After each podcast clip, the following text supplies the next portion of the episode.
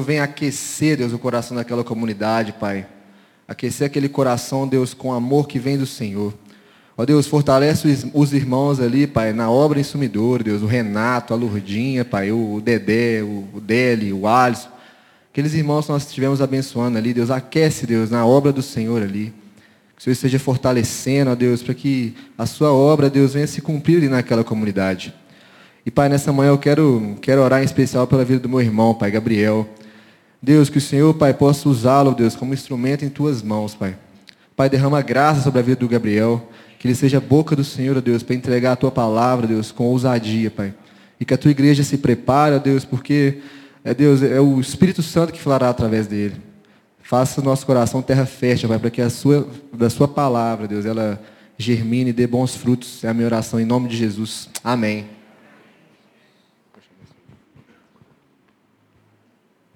Paz e a graça, igreja. Bom dia. Vamos. É, primeiro, deixa eu me apresentar, né? Eu creio que muita gente aí não me conhece. Meu nome é Gabriel Sabino. Sou nascido e criado quase nessa igreja aqui. Aqui que eu nasci de novo, né? Que eu tive nascimento nas águas e no Espírito. Então, sou muito grato a Deus por essa comunidade, por as pessoas que fazem parte disso. Sou muito grato a Deus por estar aqui nessa manhã. É com temor e tremor, gente. Então vamos, vamos juntos. E eu gostaria de fazer mais uma oração. Né? Nós temos orado, mas isso aqui é a casa de oração do Senhor, né? Vamos orar mais. Senhor, nós estamos diante do Teu trono, nós estamos diante da presença do Todo-Poderoso, e nós pedimos em nome de Jesus, Pai, que o Senhor enche os nossos corações de temor nessa manhã. O temor do Senhor é o princípio da sabedoria. Senhor, que nós possamos ao menos começar, Senhor, que nós possamos ao menos dar um passo em direção a essa verdadeira sabedoria. Eu oro, Senhor Deus, para que nessa, nessa manhã o Senhor coloque em cada coração o temor, sim, mas também a fé que no Senhor nos conduza, Jesus, ao lugar de confiar no Senhor, descansar nos teus braços nessa manhã e a partir dessa manhã de maneira nova. E que em nome do teu filho, Pai, a tua bondade nos quebrante hoje. Eu oro para que o Senhor libere a tua palavra vive e eficaz, Senhor. Nós, nós confessamos, Espírito Santo, que tu és o centro. Tu és o centro dessa reunião. Nós confessamos, Jesus, que o Senhor é o nosso alvo, que o Senhor é tudo que nós precisamos, a resposta para todas as nossas perguntas. E nós estamos, Senhor, diante dos teus olhos agora, que eles possam brilhar, que a tua face possa, Senhor, como foi orado aqui, resplandecer sobre nós. Oramos em nome de Jesus. Amém. Meus irmãos, é, o pastor Léo já adiantou aí, mas eu queria te incomodar um pouco aí com uma pergunta. É, você se encontra satisfeito? Você se encontra feliz com os rumos políticos do Brasil, independentemente em quem você votou ou não votou? Será que é, nós vivemos hoje um momento em que a gente pode se alegrar porque o Brasil está bombando? Eu acho que independentemente de quem você votou, independentemente do que você espera para o Brasil, se você está alegre ou está triste. Eu creio que o que cada um de nós tem experimentado, irmãos, eu quero abrir o meu coração, fazendo essa introdução aqui, eu creio que, que cada um de nós aqui tem experimentado, é, talvez muita tristeza. Novamente, independentemente em quem você votou, se você votou no Lula, se você votou no Bolsonaro, eu tenho certeza que você está bem cansado. De... E eu estou falando isso porque, gente, eu nem mexo em rede social. Né? Eu entrei no Instagram essa semana depois de uns três meses. Mas eu sei que a maioria que mexe, a maioria que tem sido afligida por muitas informações né? e muito cansaço. E eu estou dando essa introdução, eu nem, eu nem queria falar sobre isso, não é o caso, não é o meu foco. Mas o Senhor, meus irmãos, tem me constrangido, principalmente nesse tempo de pandemia, sobre algo que eu queria introduzir hoje é, essa mensagem falando. É, não precisa abrir, não, mas eu queria que você abrisse os ouvidos do seu coração. É um versículo, tá? É só um versículo. Tá? No Salmo 16, versículo 11. Esse versículo ele tem se tornado o versículo da minha vida. Salmo 16, verso 11 diz: Tu me farás ver os caminhos da vida. Na tua presença existe plenitude de alegria, e à tua direita existem delícias para sempre. Delícias para sempre. Guarda esse versículo que a gente vai voltar nele no final. Ele é o foco do que eu quero falar, ainda que eu não vá falar diretamente sobre isso. Eu gostaria, gente, de falar algo que o Senhor despertou muito no meu coração quando a gente foi lá em Sumidouro. Eu até conversei um pouco sobre isso com os meninos que andaram comigo lá nas, nas casas. Que é sobre as bases da nossa fé. É sobre os fundamentos da nossa fé. O tema de hoje é fé. E nós podemos falar de fé de várias maneiras, mas eu gostaria de falar sobre fé hoje de uma maneira que talvez você ainda não ouviu, de uma maneira talvez um pouco diferente. Acompanha comigo, presta atenção para a gente conseguir unir os dois extremos da coisa, tá?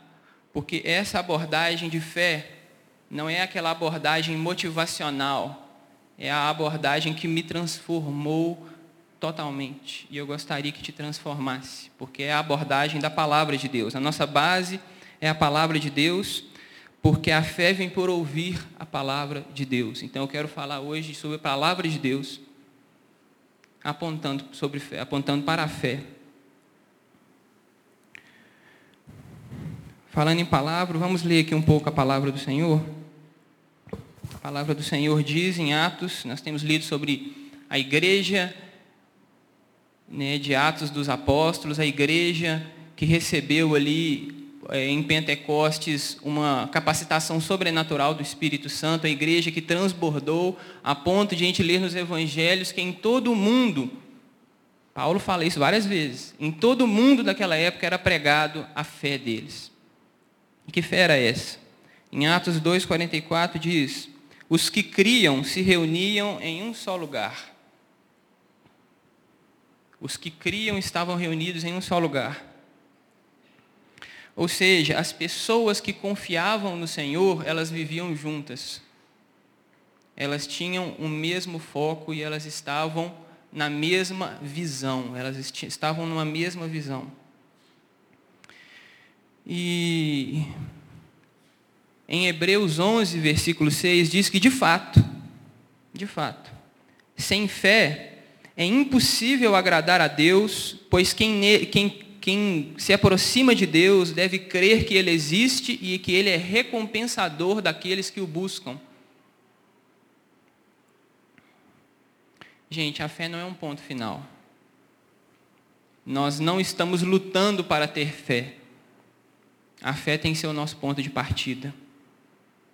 Nós não estamos falando aqui sobre algo, eu não quero trazer hoje algo que a gente está buscando alcançar, eu quero, buscar, eu quero trazer algo que tem que ser o nosso ponto de partida, que se nós não estamos experimentando, nós talvez nem tenhamos começado a corrida. A gente nem está andando ainda. Então a gente tropeçou. E eu gostaria de fazer uma distinção, uma distinção com vocês, uma diferenciação aqui. Qual é a diferença entre fé e pensamento positivo? Pensa aí.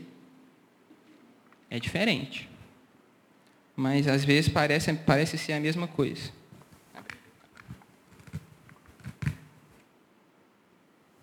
E aí? Pensou? Gente, é, Hoje a gente tem uma confusão bem grande no meio evangélico né, sobre essa diferença. Mas eu queria, eu não vou falar muito sobre isso, mas eu queria só deixar claro que é muito diferente, tá, gente? e que a gente possa sair de, daqui hoje pensando sobre isso. A fé é em alguém. A fé é em alguém. O pensamento positivo, ele é mais é uma parada mais indefinida, assim, vai acontecer, não, vai acontecer, vai acontecer. É isso, gente, pensa melhor, vai acontecer. A fé não é assim. A fé é em alguém capaz de fazer acontecer. E alguém que talvez vai fazer com que não aconteça. Porque Salmo 15, versículo 3 fala que no céu ele está e tudo faz como quer tudo faz conforme lhe agrada. Então, quando eu tenho fé, eu posso ser contrariado. Porque é em alguém que me agrada ou me desagrada, mas sempre no final acaba sendo agradado. Ele agrada a si mesmo.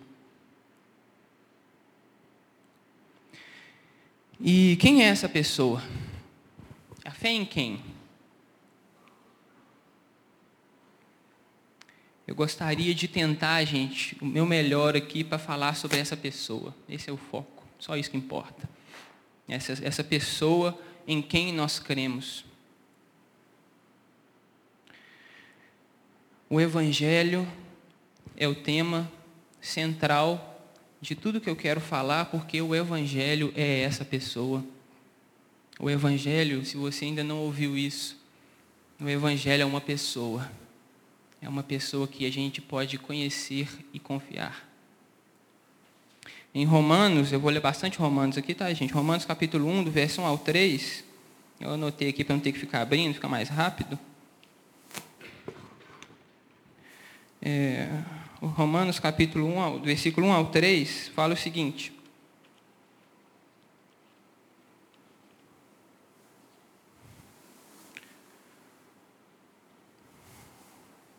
Que todas as promessas, né, um panorama rapidinho, né, o Antigo Testamento é o lugar em que os Moisés, em que Moisés e os profetas, né, Moisés a referência de todo o povo judeu até hoje com respeito à conexão com Deus, busca de Deus. Então, busca de Deus, eu lembro de quem? Moisés.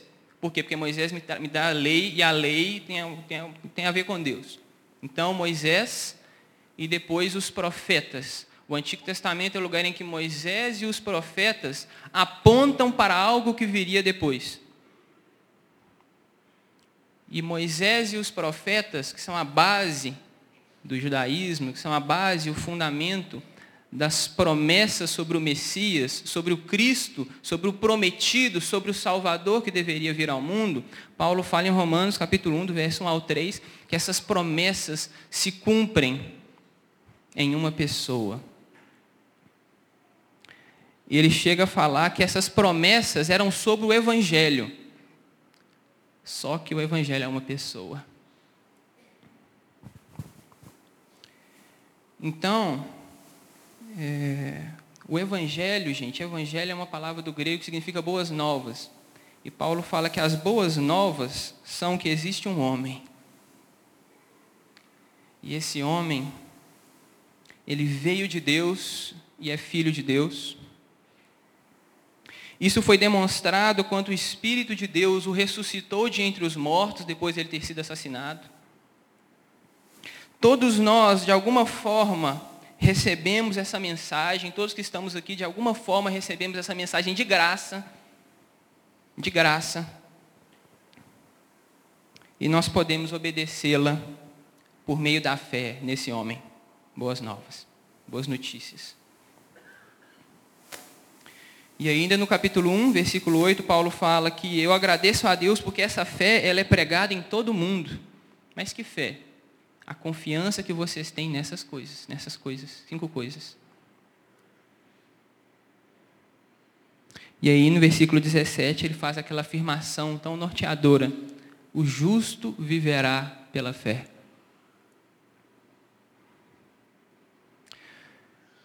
Romanos 1,17 diz que eu não me envergonho do Evangelho, porque é o poder de Deus para a salvação de todo aquele que crê, primeiro do judeu e também dos que não são judeus. A tradução a NVT adiciona que é o poder de Deus em ação para a salvação de todo que crê. Vamos ler, agora eu vou abrir, vamos ler aqui algumas passagens aqui em Romanos 3 e 5. Se vocês quiserem abrir comigo agora, pode.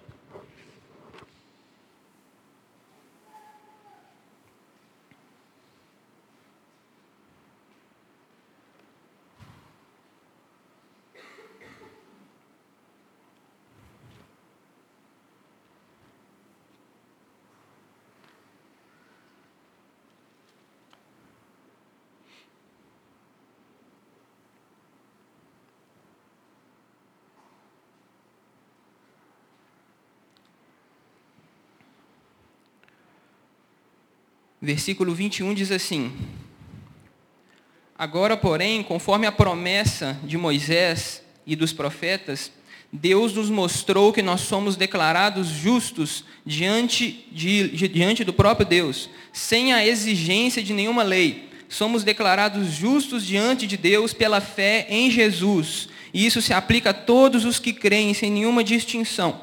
Porque todos pecaram, todos pecaram Todos nós.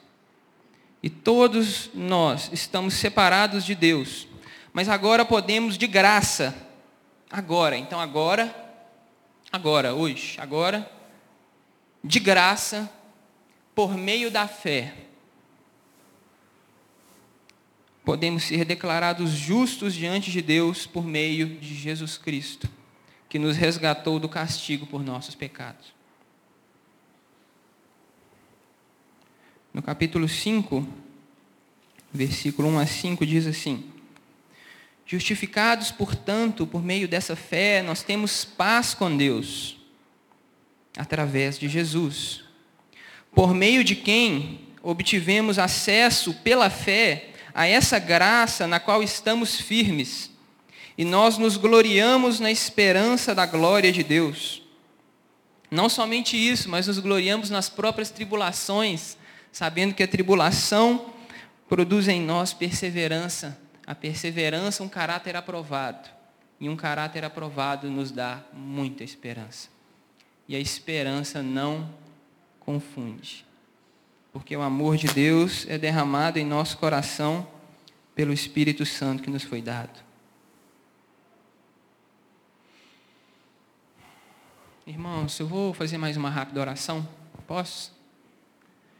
Espírito Santo, em nome de Jesus, derrame esse amor de Deus em nossos corações. Espírito de Deus, a palavra nos diz, nós acabamos de ler, tu és aquele que a inspirou e nós confiamos em ti para fazer manifestar em nós essa verdade, de que aqueles que têm essa fé, Senhor, aqueles que confiam no Senhor, têm uma esperança que não confunde, a esperança não pode ser frustrada, ela não é uma esperança duvidosa. Eu oro em nome de Jesus para que diante dos teus olhos, Senhor, perante o qual nós estamos, a gente possa se agarrar nessa manhã a esperança. Mas é por meio da fé. Então nos aumenta a fé, Senhor, em nome de Jesus. Irmãos, existe uma distinção entre fé e esperança essa distinção é feita por Paulo em Romanos 8. Eu vou passar rápido por alguns pontos aqui, mas eu acho muito importante a gente saber que a fé ela é diferente da esperança. A esperança é sobre algo futuro. Né? Paulo fala em Romanos 8, 24, que na esperança fomos salvos. Ora, a esperança que se vê não é esperança. Porque se eu vejo alguma coisa, como eu posso esperar por isso? Eu estou vendo. Mas se esperamos aquilo que não vemos, com paciência nós aguardamos. A esperança é algo que eu não vejo. Então a esperança é futuro e a esperança tem a ver com o que eu ainda não alcancei. Mas o que eu quero falar aqui é sobre fé. A fé sobre a certeza e confiança presentes. John Piper, um pregador dos Estados Unidos, ele costuma dizer que a fé ela é a certeza da esperança, né? está em Hebreus 6. Mas preste atenção, a esperança, ela é algo que eu ainda não tenho e eu espero um dia receber e conseguir. A fé, ela é algo presente e uma confiança que eu tenho hoje, mas eu posso, por meio da fé, ter certeza do que eu espero. Mas a fé não é esperança. Eu quero falar sobre fé e essa distinção é importante para o nosso dia a dia, para a nossa prática, que vai ser o centro do que eu quero falar. A fé é uma confiança presente, atual. Feita essa introdução, irmãos, eu quero avançar para a parte prática, que para mim é o fundamento de, de como isso aqui pode nos transformar. É como isso aqui tem me transformado. Tudo isso que eu falei é o Evangelho e são as bases da nossa fé. A obra de Jesus, a obra substitutiva de Jesus, em que a morte dele nos traz perdão dos pecados e salvação, a morte inclusiva de Jesus, em que o fato de a gente ser incluído na morte dele nos liberta dos pecados para a gente viver uma nova vida. Então, isso tudo é fundamento, isso tudo é base da nossa fé, isso tudo é o Evangelho. Mas, como diz Tiago, a fé deve ser acompanhada de prática, pois do contrário é morta. Então, eu quero falar sobre a prática. Agora é a parte boa, vamos lá. É, Marcos capítulo 3, versículo 13. primeira é boa também, tá, gente? Mas essa parte aqui eu eu acho boa, muito boa. É...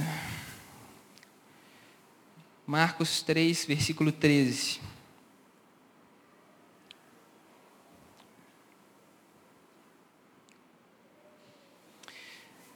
Depois Jesus subiu ao monte e chamou os que ele mesmo quis, e vieram para junto dele.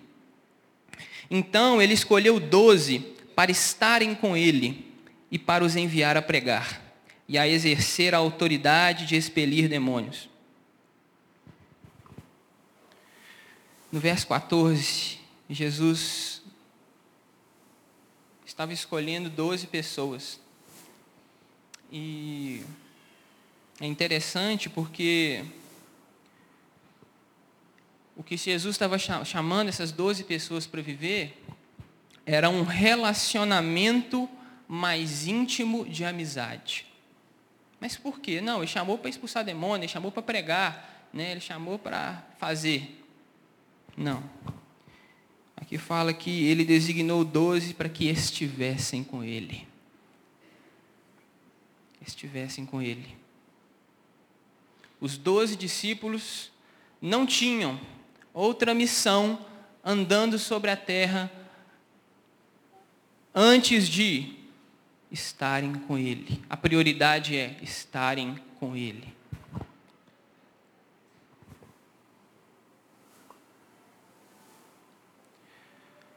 Eu creio, irmãos, que o objetivo de Deus, quando Ele nos chama, quando Ele chama, quando Ele chama cada um aqui, a mim e cada um de vocês, para nós vivermos o Evangelho, para nós pegarmos essa base de fé e praticarmos a fé é para amizade, é para relacionamento. Eu aprendi muito sobre isso com um livretinho, quase 50 anos de idade. É, vou mostrar para a câmera ali. Chama Comunhão, Encontro Marcado com Deus. É de uma pregação do irmão Harold Walker, de 45 anos atrás. E me marcou muito porque ele traz esse conceito de que a amizade que Deus busca em nós é o objetivo do Evangelho ter chegado até cada um de nós. Então, por que, que o Evangelho chegou até você e até mim? É porque tem alguém que quer um relacionamento. E a única maneira de você reagir e de eu reagir devidamente ao Evangelho é pelo relacionamento. É uma busca intencional, frequente e extremamente intensa por esse relacionamento.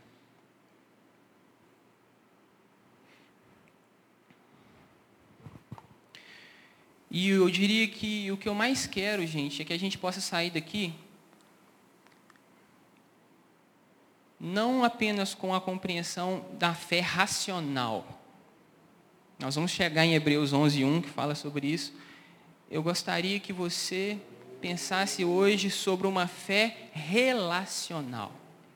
A fé racional é a fé que racionaliza e compreende as, os conceitos e as definições e acha isso interessante e, e entende essas coisas. Mas não tem como eu entender sem as práticas relacionais. É uma fé que se relaciona.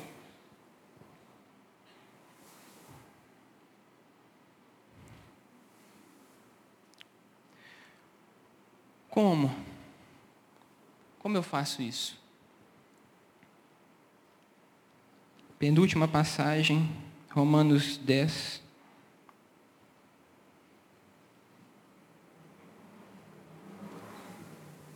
Versículo 8.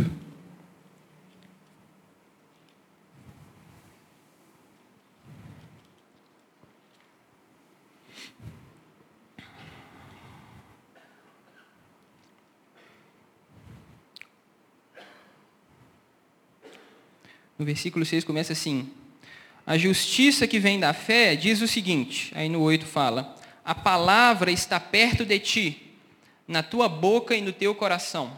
Isso é, a palavra da fé que pregamos. Se com a sua boca você confessar Jesus como Senhor e em seu coração crer que Deus o ressuscitou de entre os mortos, será salvo. Porque com o coração se crê para a justiça e com a boca se confessa a respeito da salvação.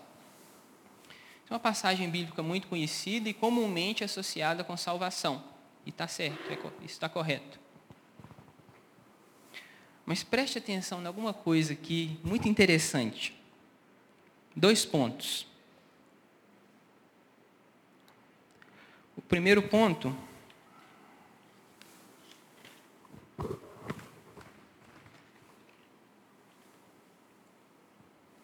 O primeiro ponto vai ficar mais claro se você substituir a palavra fé aqui, ou, ou crer, né?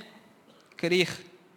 Substitui por confiar. Confiar é mais relacional, é mais interação. Vamos ler de novo, substituindo por confiar. Se com a tua boca confessares Jesus como Senhor e em seu coração confiar que Deus o ressuscitou de entre os mortos, você será salvo. Porque com o coração se confia para ser declarado justo, e com a boca se confessa para ser salvo.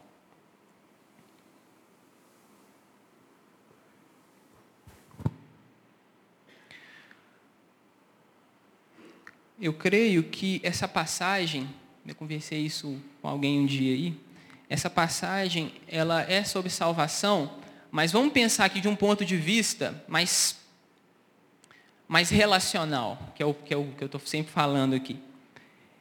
Essa passagem, ela nos aponta para o início de um relacionamento. Por que, que ela aponta para o início de um relacionamento? Porque, gente, para duas partes se relacionarem, então o relacionamento pressupõe duas partes e as duas partes estão vivas. Se eu fizer o carinho num cachorrinho morto, ele não vai reagir. Eu posso até ter uma reação ali e tal, mas assim, ele não está reagindo, então não é um relacionamento. Aí se eu faço carinho no cachorrinho vivo, ele late e tal. Então, é, o relacionamento ele é entre seres vivos. Para que haja um relacionamento, as duas partes têm que estar vivas. Porque elas então são capazes de interagir. O relacionamento nunca é unilateral, ele é bilateral. Então eu, eu faço e a pessoa reage. A pessoa faz e eu reajo. Eu só posso ter um relacionamento com o Senhor Jesus, o Cristo, o Messias, a resposta para toda pergunta. Se eu primeiro confio no meu coração que Ele está vivo, hoje, agora, aqui, na sua frente e na minha frente. E no seu quarto, e no seu trabalho Se o meu coração confia nisso, e eu estou aqui, eu estou vivo, eu estou vivo, eu estou aqui. Mas o meu coração confia que existe uma outra pessoa disposta a um relacionamento. E ela está viva. E ela está acessível.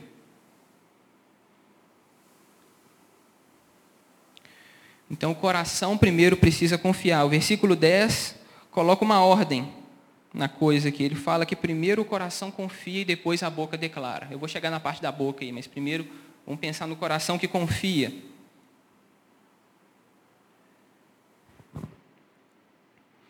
A partir do momento que eu confio no Senhor, como alguém que está vivo, a palavra, o evangelho, ele é como se fosse algo que me arrasta. Eu vou compreendendo o evangelho é como se ele me arrastasse para esse relacionamento com essa pessoa que está viva. É como se houvesse uma graça que eu não consigo resistir, ela vai me puxando para eu realmente estar diante deste homem e eu me relacionar com ele. Porque se eu confio que ele está vivo, gente, eu confio que alguém que nasceu dois mil anos atrás e que viveu e que sofreu e que morreu, esse homem ele foi ressuscitado por Deus Pai. Porque se, se não tivesse Deus Pai que ressuscitou ele, ele seria mentiroso, ele não teria ressuscitado. E ele é santo. Então eu estou confiando, olha para você ver como que a confiança ela é em Deus, como fala aqui. Se crer que Deus o ressuscitou. Porque quando, eu, quando a minha vida é uma vida de alguém que confia que Jesus está vivo, eu estou confiando que esse homem nasceu, morreu e ressuscitou. E em Apocalipse declara que ele vive pelos séculos dos séculos. Então, quando quer que essa palavra for lida, é verdade que ele está vivo. Então eu confio nisso. Mas aí eu vou, então eu falo que doideira, então eu quero me relacionar, e eu vou para o abraço, então eu quero me relacionar com esse homem. Esse homem tem alguma coisa para me dar. E eu quero dar o que eu tenho, não tem nada não, mas eu quero me relacionar, eu quero interagir com esse homem.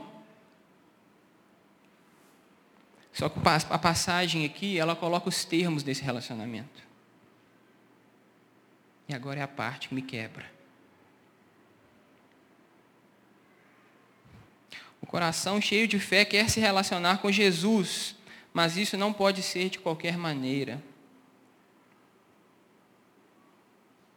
Quais são os termos dessa busca por Jesus ou desse relacionamento?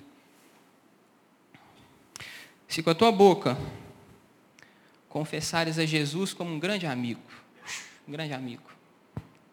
É isso que está escrito aqui? se com a tua boca confessares que Jesus é, é bom. Deus é bom.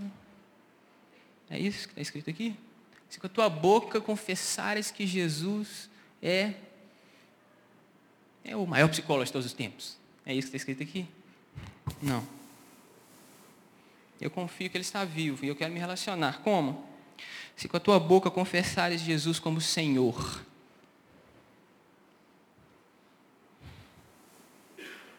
Jesus precisa ser o Senhor.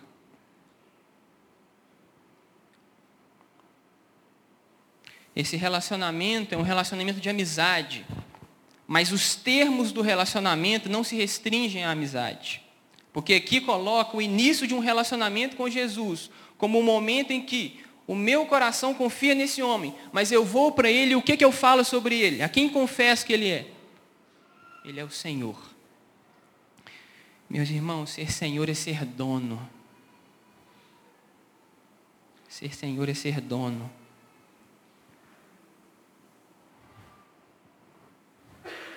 Será que eu posso afirmar que Jesus só é Salvador de quem Ele é Senhor? Eu creio que sim.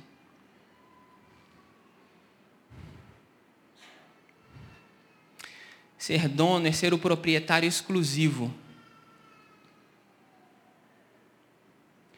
ser o proprietário exclusivo, porque ninguém pode servir a dois senhores. Só pode ter um senhor. Então, ou ele é o dono, ou ele não é o dono e ele não está na jogada. Porque só um senhor.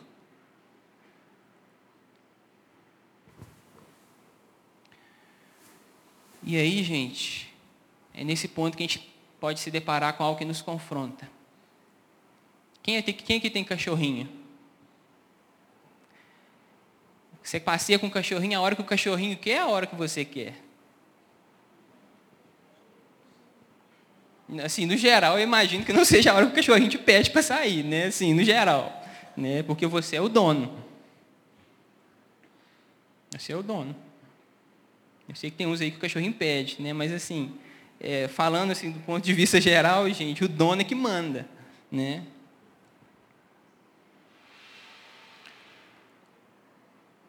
E Jesus, ele fala que ele quer ser o Senhor, o dono, o proprietário exclusivo. Irmãos e irmãs, nós temos tido algum Senhor em nossas vidas além de nós mesmos? Quem que define os rumos da nossa caminhada? Quem que toma as decisões diárias sobre o que, que nós vamos assistir? Pense em você. Quem que, quem que toma as decisões sobre o que, que eu vou assistir? Com quem eu ando? Em qual, eu, em qual emprego eu fico? Onde eu matriculo meus filhos? Como eu aplico meus recursos? Se eu oro de manhã ou de noite? Se eu vou à igreja ou não? Quem toma essas decisões? Será que realmente Jesus pode dar opinião nessas decisões?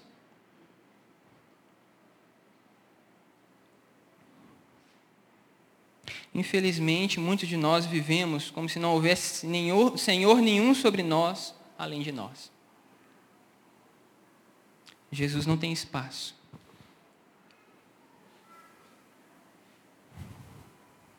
Como a gente reverte isso? O primeiro passo é a gente reconhecer que nós não temos dependido do Senhor. É admitir que não vivemos um estilo de vida de fraqueza, de rendição, de dependência, de confiança no Senhor. Porque fé é confiar.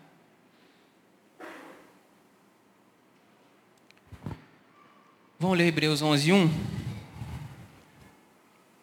Caminhando para a conclusão.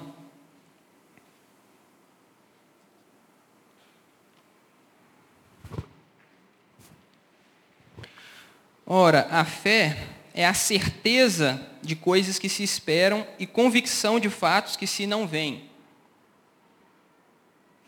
Perceba que aqui não fala que fé é esperança. A fé é a certeza da esperança, mas é uma certeza atual. É uma confiança de agora, de hoje. E aí fala da convicção, que é a confiança no que eu não vejo. No Sermão do Monte, lá em Mateus do 5 ao 8, Jesus fala muito do Pai que está no invisível, do Pai que não se vê. É uma confiança em quem eu não vejo. Porque os que esperam no Senhor renovam as suas forças, correm e não se cansam, caminham e não perdem o vigor. Porque os que confiam no Senhor são como os montes de Sião, que não se abalam, mas permanecem para sempre.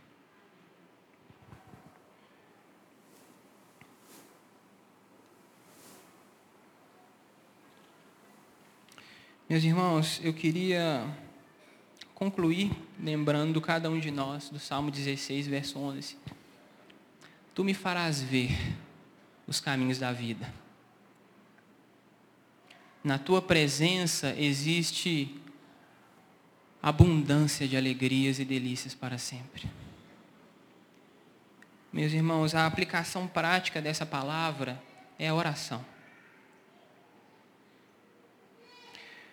Se a gente quer viver uma vida de alguém que confia no, em Jesus como Senhor, como dono, nós precisamos fazer um exercício diário, e é essa parte prática que eu quero deixar, esse desafio semanal nosso. Faça um exercício de parar diante de Deus. Diariamente. Você pode falar também alguma coisa, mas para para escutar.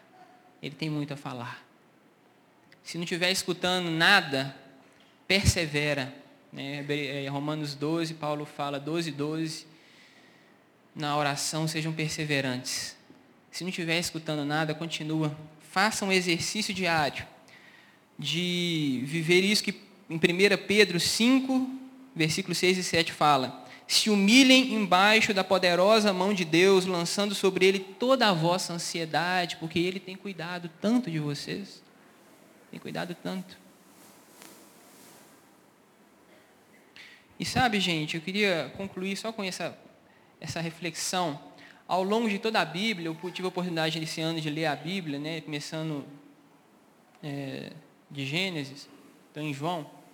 E nós vemos que impressionante como que cada passo que a gente dá na Bíblia, a gente vê pessoas que de alguma forma desejaram se relacionar com Deus e confiaram nele. Olha o exemplo de Abraão. Deus falou assim: rumo seus negócios aí, rumo seus trem aí, e sai andando. Para onde? Não, não vou te falar, vai andando. E Abraão fazia um exercício frequente de entender para qual, qual o próximo passo dele, porque o destino ele não sabia, o destino incerto. Morava morando em tendas como nômade, sempre de passagem. Mas ele fazia um exercício frequente de confiar e de ouvir. Para onde eu ponho? Qual passo que eu dou agora? Para cá? Para não, para cá. E para cá. E vai. E vai. Confiança recorrente, diária, frequente. E em Romanos fala que em nenhum momento a fé de Abraão nas promessas de Deus vacilou. Pelo contrário, se fortaleceu e com isso ele deu glórias a Deus. Abraão estava plenamente convencido de que Deus é poderoso para fazer tudo aquilo que promete. Por causa dessa fé, ele foi considerado justo. Porque o justo vive confiando. O justo vive pela fé. Vamos nos expor, meus irmãos, a Deus todos os dias em oração, lendo a palavra, amando a palavra Sabe por quê? Porque isso é um exercício não religioso, não apenas uma disciplina espiritual. Isso é um exercício de conhecer um homem. E esse homem é o autor e o consumador da fé. Amém? Eu vou. Pode subir, Bela. A gente vai fazer uma oração para a gente passar agora para o momento da ceia. E a gente se regozijar nessa confiança que nós temos nesse homem. E eu gostaria de. Posso, Bela, fazer uma oração para a gente concluir? A gente vai transicionar aqui. Bela vai assumir. Senhor, em nome do teu filho, mais uma vez nós te agradecemos pela tua palavra que é viva e eficaz. Eu oro em nome do teu filho, Deus, para que essa palavra possa separar nessa manhã, juntas e medulas, alma e espírito, que ela possa separar, separar aquilo que deve ser oferecido no altar, aquilo que deve ser oferecido a Deus do que não deve. Nos ajuda em nome de Jesus, Senhor, a oferecer as nossas vidas totalmente, como pessoas que têm um só dono e que escutam esse dono e que confiam nesse dono. Em nome do teu filho, eu te agradeço, Pai, pela palavra do Senhor, que ela gere frutos em nós e que o Senhor possa fazer o nosso coração transbordar de confiança, Senhor conforme partimos o pão e conforme nos alegramos na tua presença, ainda nessa manhã e nessa semana, em nome do teu filho. Amém. Amém. Glória a Deus. Bom dia, irmãos. É, vou dar algumas orientações em relação à ceia. As crianças do DIN vão ser liberadas agora, que os papais possam ficar em pé, por favor. E que os jovens que vão dar a ceia podem vir buscar os elementos para entregar também, tá bom? Vou esperar todos estarem aqui para a gente caminhar para o nosso tempo de ceia.